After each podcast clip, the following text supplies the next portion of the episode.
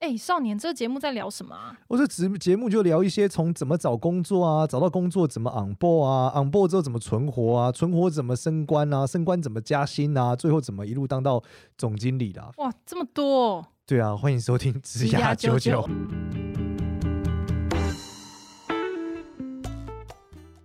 欢迎收听职涯九九，我是主持人 Gloria，我们欢迎另外一位主持人简少年。Hello，大家好，我是少年。哎呦，今天很开心哎。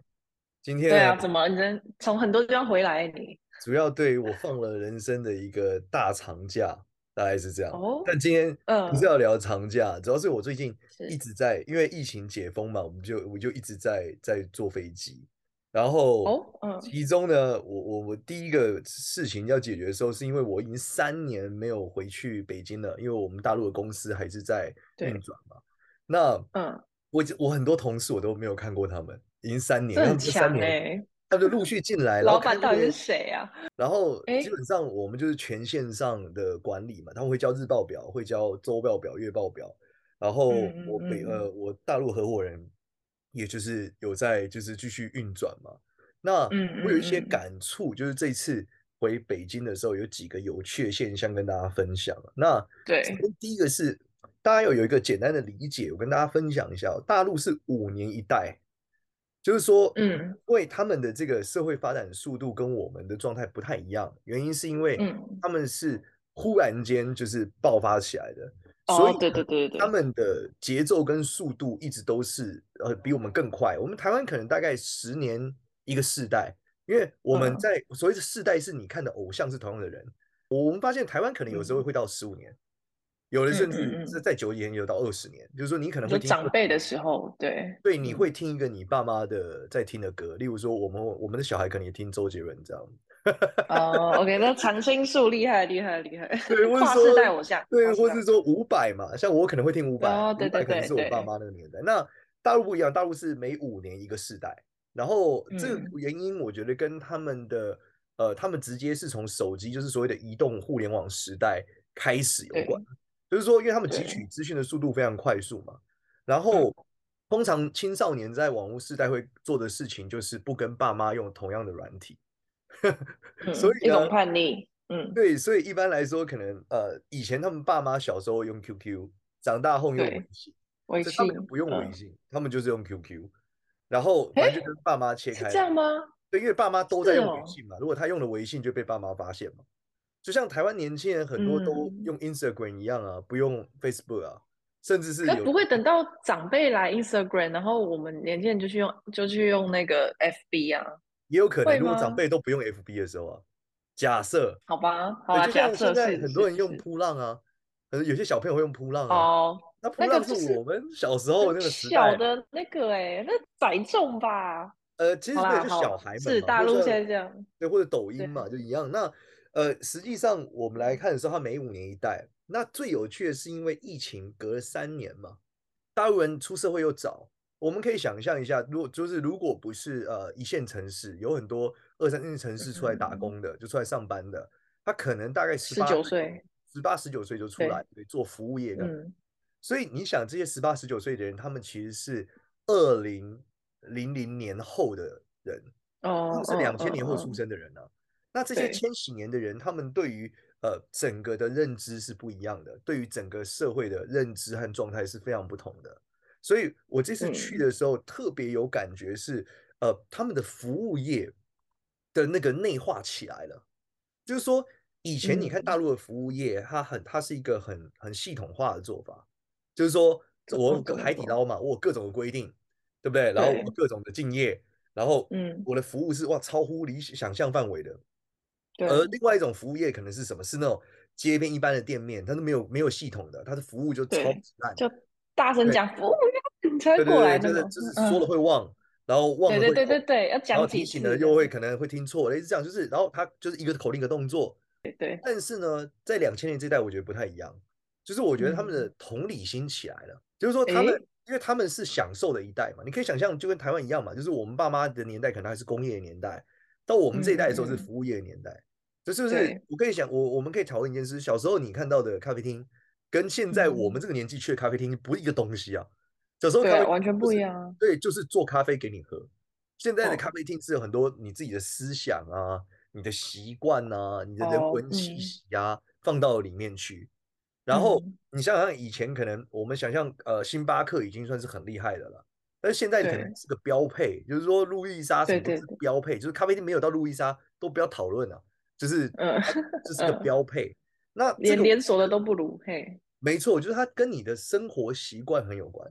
然后他们的状态就变成说，呃，我我记得我感触最强烈就是说，当我他们会去观察我的需要，当他们观察我需要不是因为工作，是因为他们也需要。就他们认为一个人在服务上的需要得到什么，他就是会提供那个，因为这是一个合理的状态嘛。就像有人有有举例吗？呃，我举例如说，以前可能我很难，就例如说我我可能在喝水的时候，他可能忽然间发现我说我好像喝不太下那个冰水，他可能就会跟没温的，嗯、类似这样。但这个理由是因为我喝不下，哦、他看我喝起来，然后我在聊天的时候讲到这个，那他可能他现在会关注大家了，不会在那边就是站着。对，他可能觉得，哎，他好像有一个新的需求，或者说他看到我我在我我们就我们只是在一个就是火锅店吃饭，很很一般的火锅店。然后例如说，我可能吃的时候，他发现我的某些动作，然后是我觉得他呃，例如说我有我那时候雾霾还是有嘛，然后我不习惯嘛，很久没回去了，然后我可能就鼻子痒嘛，那他就会递卫生纸给我。这算很细微耶。对，就是很多很细微的的操作，可是你明显感受到那个不是他是一个什么超级服务生的行为。原因是因为他在其他方面表现还是没有很好，跟他现在可能有一些不一样。然后你觉得这是世代关系这样？对，我感受到他们说话的方式跟服务的方式是就是世代关系，而且他会觉得某些东西真的做的很烂，就是如果他给你一个错，他会打从心里觉得干这个错太扯了。什么意思？这样，就例如说你点一个东西，就点一点之后，他他帮你煮个东西，他忘了，他先去做别的事了。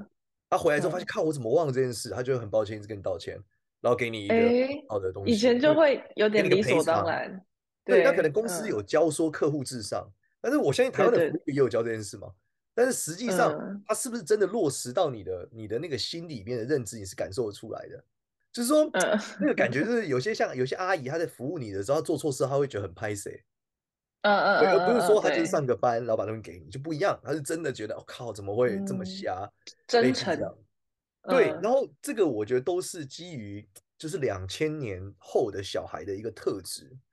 然后后来我去观察这个整个几个特点的时候，我发现，呃，这个他们所谓的两千年后的年轻人，其实本质是刚好卡到了 COVID 以后，其实他们的心态我觉得是蛮。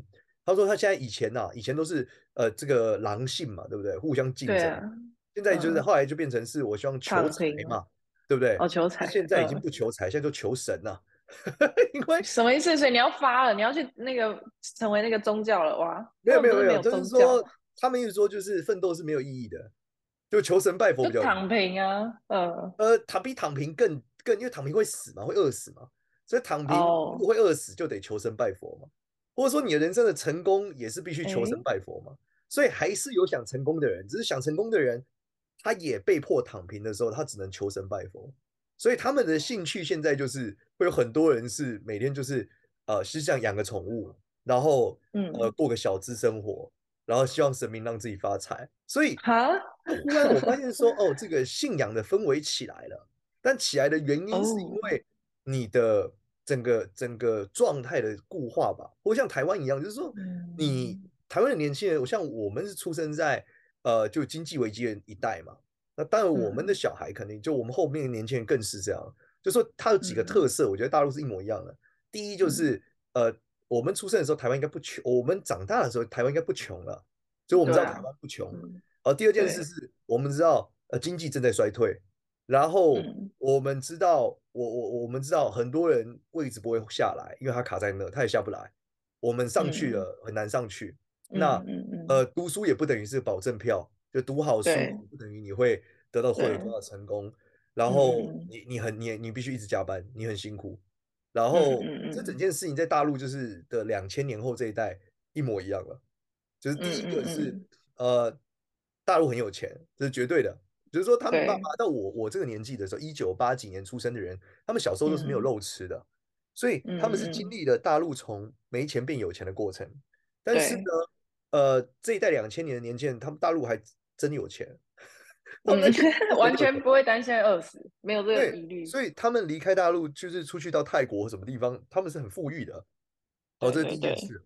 那第二件事是，就是大陆就是增长没那么快了，没有像以前一样瞬间可以有很多发财的机会了，嗯、这是绝对的。对，嗯、那再来，同样的逻辑是，他们发现上面有些人不走，原因是因为他们不能走，嗯、就是他们他们也没有那么好的收获可以走了嘛。嗯、然后很贵，对吧？就所有事情全部都一样哦，对，全部都一样的时候，嗯、人类的性格就变那样。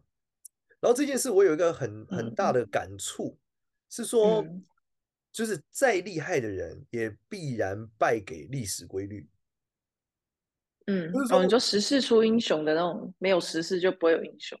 对，然后这个理解是因为我最近在看一个小说，好像叫《明朝的那些事》吧，嗯、然后就在讲朱元璋的故事，嗯、就是明朝开国皇帝嘛。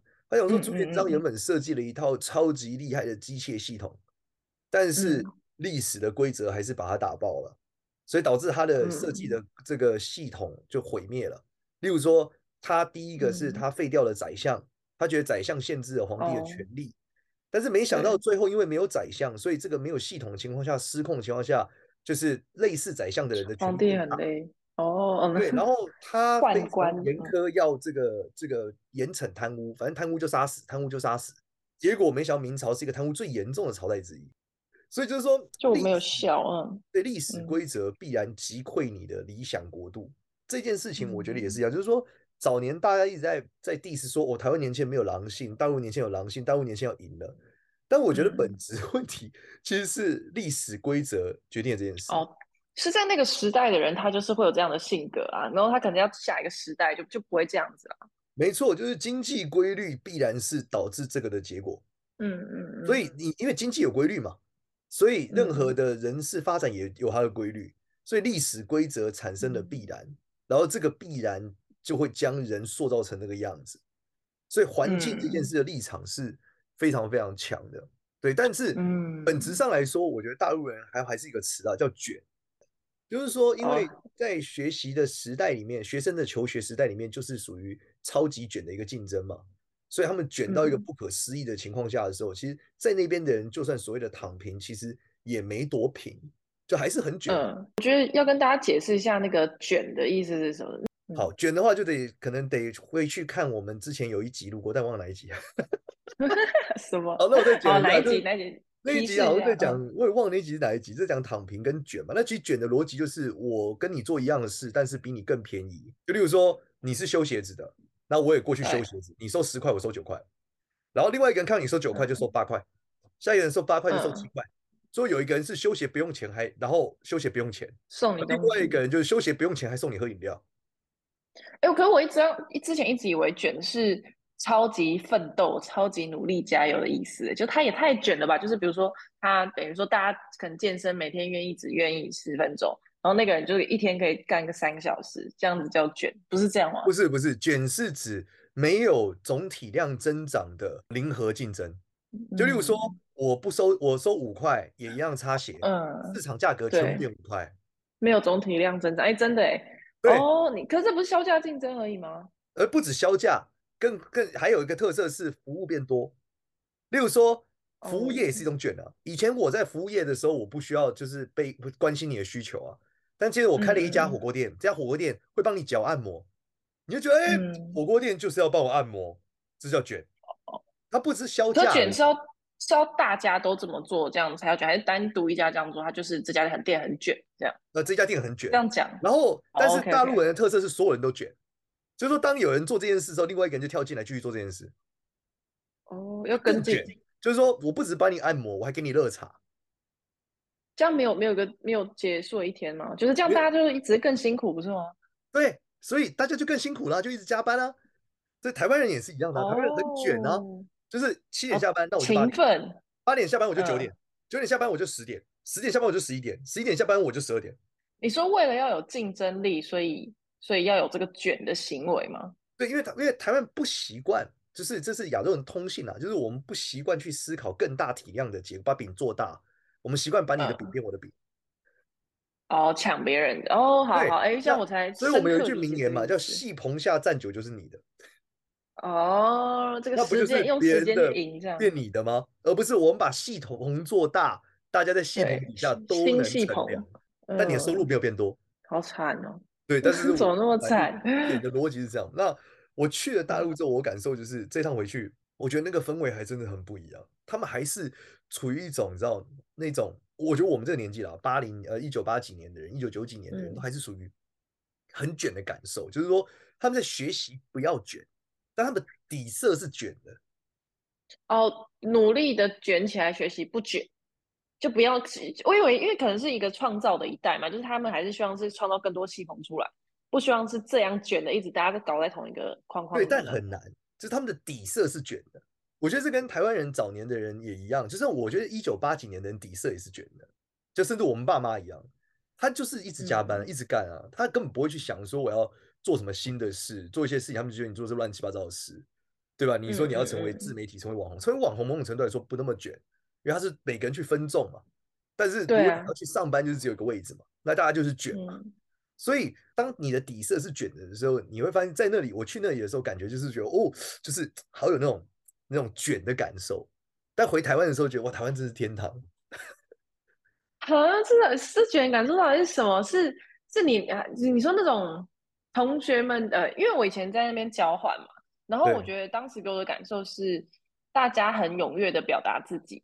然后你说这个卷的感受是到底是重呃形式上来说是什么？是他们让做了什么事让你觉得这样？他会每天他他每次跟你聊天，他会讲他做了一百件事情，然后接着又发生。嗯、我举个例来说好了，就是疫情的三年，我们绝大多数很多产业都停摆了。对。然后我那天跟我一个朋友吃饭，他最近要拿到 LV 跟呃雅诗兰黛的投资。嗯嗯。他做了一个牌子，然后要拿到他们的投资，嗯、就觉得天哪，这是什么状态？就是说，他在这三年期间，他可能做了一个大概一点五亿人民币估值的公司，然后很快的公司涨得非常快，然后现在可能精品店底下就要开这个东西，然后我就觉得哇，然后他就跟你讲，他会跟你讲五到十个计划，然后他前面已经干完了三次了，就是说他们那个速度跟节奏跟状态，我们想的是在疫情中我们想办法存活和找一个方向，可他们不是这样的，他们是不断不断不断往前，然后。例如说，比较辛苦的人，可能他讲的就是他现在又有十个计划，因为要复苏了嘛，所以他有十个计划，十条线在前进，现在每天都是加班加点，干到这个十二点一点，类似这样。然后就是每天每天，就是他们一直跟你讲的时候，你会觉得哇，他们那个呃愿景跟做的事情的那个想法是爆炸的，他们不会有一种说、哦、我们这个事情怎么下个月怎么怎么样，就是我明天、后天，嗯，大后天、大大后天，都是新的大计划这样。对，然后你就觉得哇，好卷啊！就是 怎么那么努力呀、啊？这也太奋斗了吧！这样对，然后你因为你听他们在这个过程中讨论的时候，他们会有很多内心的呃改变。我觉得在疫情后有很大的不同，就是说他们开始重视疗愈这件事，疗愈产业巨大爆发、哦。我有听说，因为离开了很多人嘛。嗯、那第二个是、嗯、他们才发现，原来生命有各种可能，所以疗愈整个、嗯、哇，整个系统就整个站起来，不可思议。然后，嗯嗯嗯呃，我我以前我去北京的这个就是一些庙宇的时候，也都没有什么太多，就是人不会那么多。但是去人都超多的，超级多。就 白云观啊、火神庙人都超级多。然后，你就感觉他整个的软体的实力，我觉得在站起来。所以我觉得我自己在看的时候，我认为在大概我们不用太五年后。我觉得这段经济复苏五年后，疫情后的时候，我觉得他们整个服务跟人的状态，基本跟台湾的年轻人是非会非常像。嗯嗯，就看到好多人，他们做一些小东西，然后过自己喜欢的生活，然后养一只猫，一只狗，然后就是过得他们很舒服的日子。我觉得会有非常多一样，不会像之前我们看到什么狼性到眼睛瞎掉什么，这个故事已经不会是所有人都这样了。第二个是我我最近。发现因为疫情这件事，让所有人理解了是这件事。大陆在前十年的时候是呃大众创业、万众创新，所有人都在创业，所以会爆爆量的创业服务。到现在的时候，其实科技服务已经是他们生活的基础了。对对，建立在这之上。对，那就是他们的基础嘛。那就既然是他们的基础之后，他们重新的去想，就是说，呃，到底这个我们还要什么？这件事我觉得是很特别的。嗯、然后。因为科技是基础以后，你会发现你意味着什么？意味着你的科技通道是关闭的。你很难再创造出多大的科技，因为你没有科技空白了。你不可能说我今天要再做一个 App，然后一样是叫吃叫饭的，这个外卖已经做完了嘛。所以你能够做的科技创业的范畴是被限缩的，这是一个很大的关键。那实际上我们就在看的时候就发现了一件事，就是说，如果你的整个科技通道是关闭的，其实你能做很多事的可能性是降低很多的。那其中我有跟我一个大哥，就他们公司是独角兽公司嘛，那有去有聊一些天，然后吃一顿饭，然后在聊的时候，他讲到一个东西，我觉得很值得分享给呃，就是我们职涯99的听众。他说，就是呃，在现在的这个阶段，我们可以理解是每个地方会有他，他讨论一个叫能量。他发现说，每个地方呢都有他自己的一个能量场，然后这个能量场什么意思？嗯，就是说，就我们刚刚讲历史规律吧，历史是永远都会把你拉回那个位置的。就说你或许短期之内有机会加速，就最终历史会把你拉回来。所以，OK，每一个地方，例如说台湾，例如说北京。甚至到我们再把它分城市好了，这个台北、高雄、上海，呃，嗯、北京、广东，可能或是旧金山、纽约都是不一样的。就是每一个城市都会有自己的一个特色，这个特色跟人们的状态其实可以体验它是一种某一种能量。那这种能量是很巨大的，嗯、人是很渺小的，所以他会把在这里面的人压缩成这个样式，你才能活下来。有点像是，这是以城市为基准的能量，还是是以时代为基准的能量？我觉得时代应该是一个底层，但是北本质应该是城市。就例如说，okay, okay, 台北跟北京就落差很大。对于对、呃、对于北京人来说，台北就是非常缓慢；但对于高雄人来说，台北好快。对啊，台北很快。嗯，所以每个地方的城市它的能量不一样，所以我们可以理解高雄的能量就是慢的，呃，台北是快的，北京是更快的。那这个能量里面的人，他必然会有能不能就是 fit 这个状态，就决定他能不能存活，对吧？因为这个能量会有适合，然后每个人都有适合和不适合的。他说，但是有趣的是哦，因为这个能量它会维持一个稳定性，所以这个能量最后会会形成一个什么？会形成一个封闭机制。什么叫封闭机制？就是说，就例如说，我们很难往上，是因为我们上面的人不离开，所以年轻人上不去，对吧？这就是这个能量场，它塑造了一个机器，这个机器会自然的什么？自然的把大家压下来，因为它要稳定。如果它很快速的流动，它就不稳定。所以呢，这时候你是很难在这个机器里面成长的。可是因为每个地方的能量不够，不一样，所以有的地方的是容许你往上的，因为这个地方的速度是快的，它流动速度是比较快的，所以你就可以到那个能量场之后往上流动。获得上面的视野跟上面的技能，嗯、再回到旧的能量场去成为那个比较高的位置。假设我们认为说，哦、我们认为说职涯或收入的阶级分十个等份。假设我们今天讲一个慢的地方，嗯、这十个等份可能每一阶段是一年。对。那快的地方可能每一阶段是半年，超快的地方可能每一阶段是两个月。所以你就可以用这个方式去让你在更快的时间点到达不同的薪资集聚、跟视野、跟能力集聚，你就站在那里。嗯嗯。然后当你再回到旧的能量场的时候，回到慢的能量场的时候，你可能就在更很高的位置。这个很像以前的那种什么，我们在大企业练功，就练练练之后，你就比较容易空降。你到小单位去就很容易空降大的职位，这样吗？呃，逻辑可能是这样，对，因为它的上升通道比较高嘛。对，但流动速度，嗯，OK。对，但是大企业这件事情又不完全是这样。你可能到美国去，对吧？那美国的矽谷它的上升通道是很快的，对吧？因为它一直在改变，它一直在改变，所以你很容易往上抓一个位置。你在 Facebook 可以做到一个，呃，假设你在美国的 Facebook 做到一个产品经理，你可以回台湾成为一个产品总监。对对对对。对，或者说你做产品经理速度很快，你需要，例如说大陆是最最极端的嘛。例如说，大陆会容许二十几岁的人，嗯、像抖音的总裁只有二十几岁啊。之前的时候，哦、就做出抖音这个人的时候，嗯、那他只有二十多岁吧，我记得三十岁左右，嗯、非常年轻，他就成为总裁。嗯，但台湾你所谓听到总裁两个字，嗯、没有四十岁，我觉得是不可能的。对，所以、嗯、那他成为总裁以后，他就可以回来。假设他移动到台湾，他就可以自动成为台湾的某个总裁。嗯，对，这就是这个能量场流动性的一个设计。对，所以。他在讲这件事的原因，是因为他从老家出来，就是像呃，比较老家是二三线城市嘛，比较乡下的城市，嗯、到了北京，后来创业，然后到了这个位置，嗯、所以他就是他发现他，因为他出来了，所以他有了这样现在的这个状态，所以他就跟我在分享说，其实每个地方都有它的能量。如果你想要、嗯、呃快一点，你得到给你机会的地方。我觉得说能量比较大、阶级流动比较快的地方，如果你想要有机会的话，是或是比较适合你的，给你机会，哦、或是适合你的。因为，嗯嗯，比如说他说像。我我我属于一个呃可以很快的人。对，在大陆的时候做东西，跟在台湾做东西的时候，台湾这个土壤可能更适合我。哦，嗯，对，原因是因为我在台湾做的时候，这个地方台湾是可以直接大声的讲，就是算命是可以上电视嘛，对不对？哦，大陆就是不可能算命师可以上春晚嘛，所以这个 地方的能量的限制和它的设计是不同的。所以在台湾的土壤上，我可能做这个速度就做得更舒服。对，每一个人的性格，例如说，呃，在大陆你会讲英文不是很重要的事。嗯，在台湾是，对，为什么会这样？是因为台湾的基数不够嘛。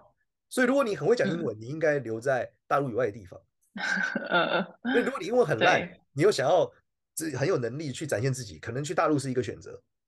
嗯嗯嗯，这就是讲能量场的不同和整个能量通道的不同。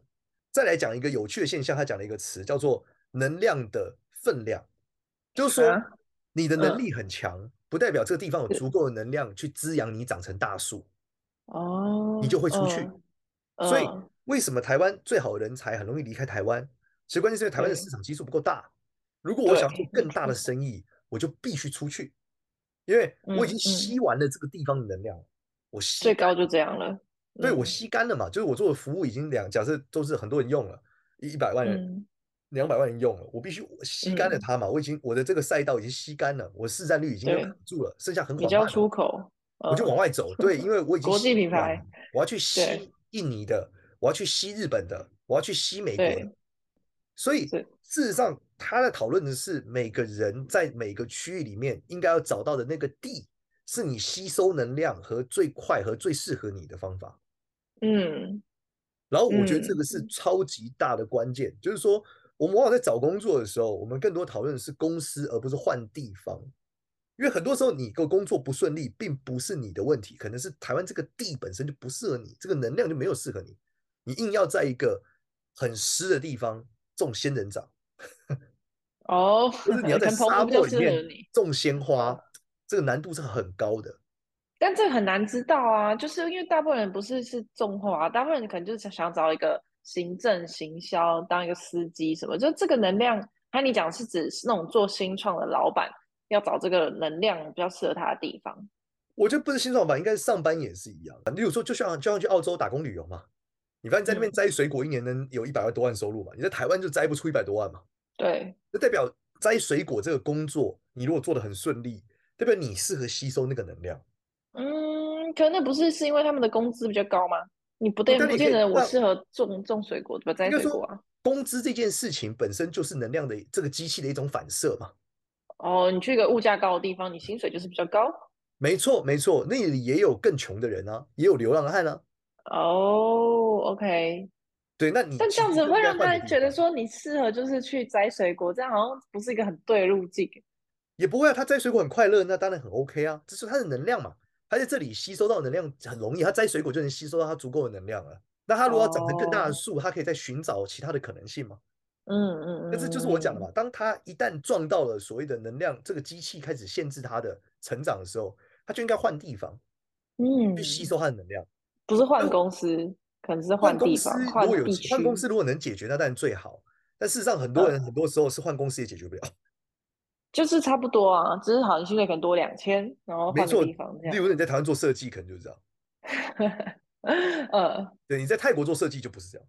嗯，哇，这真的很难，因为愿意跨国工作的人其实真的那个勇气要大。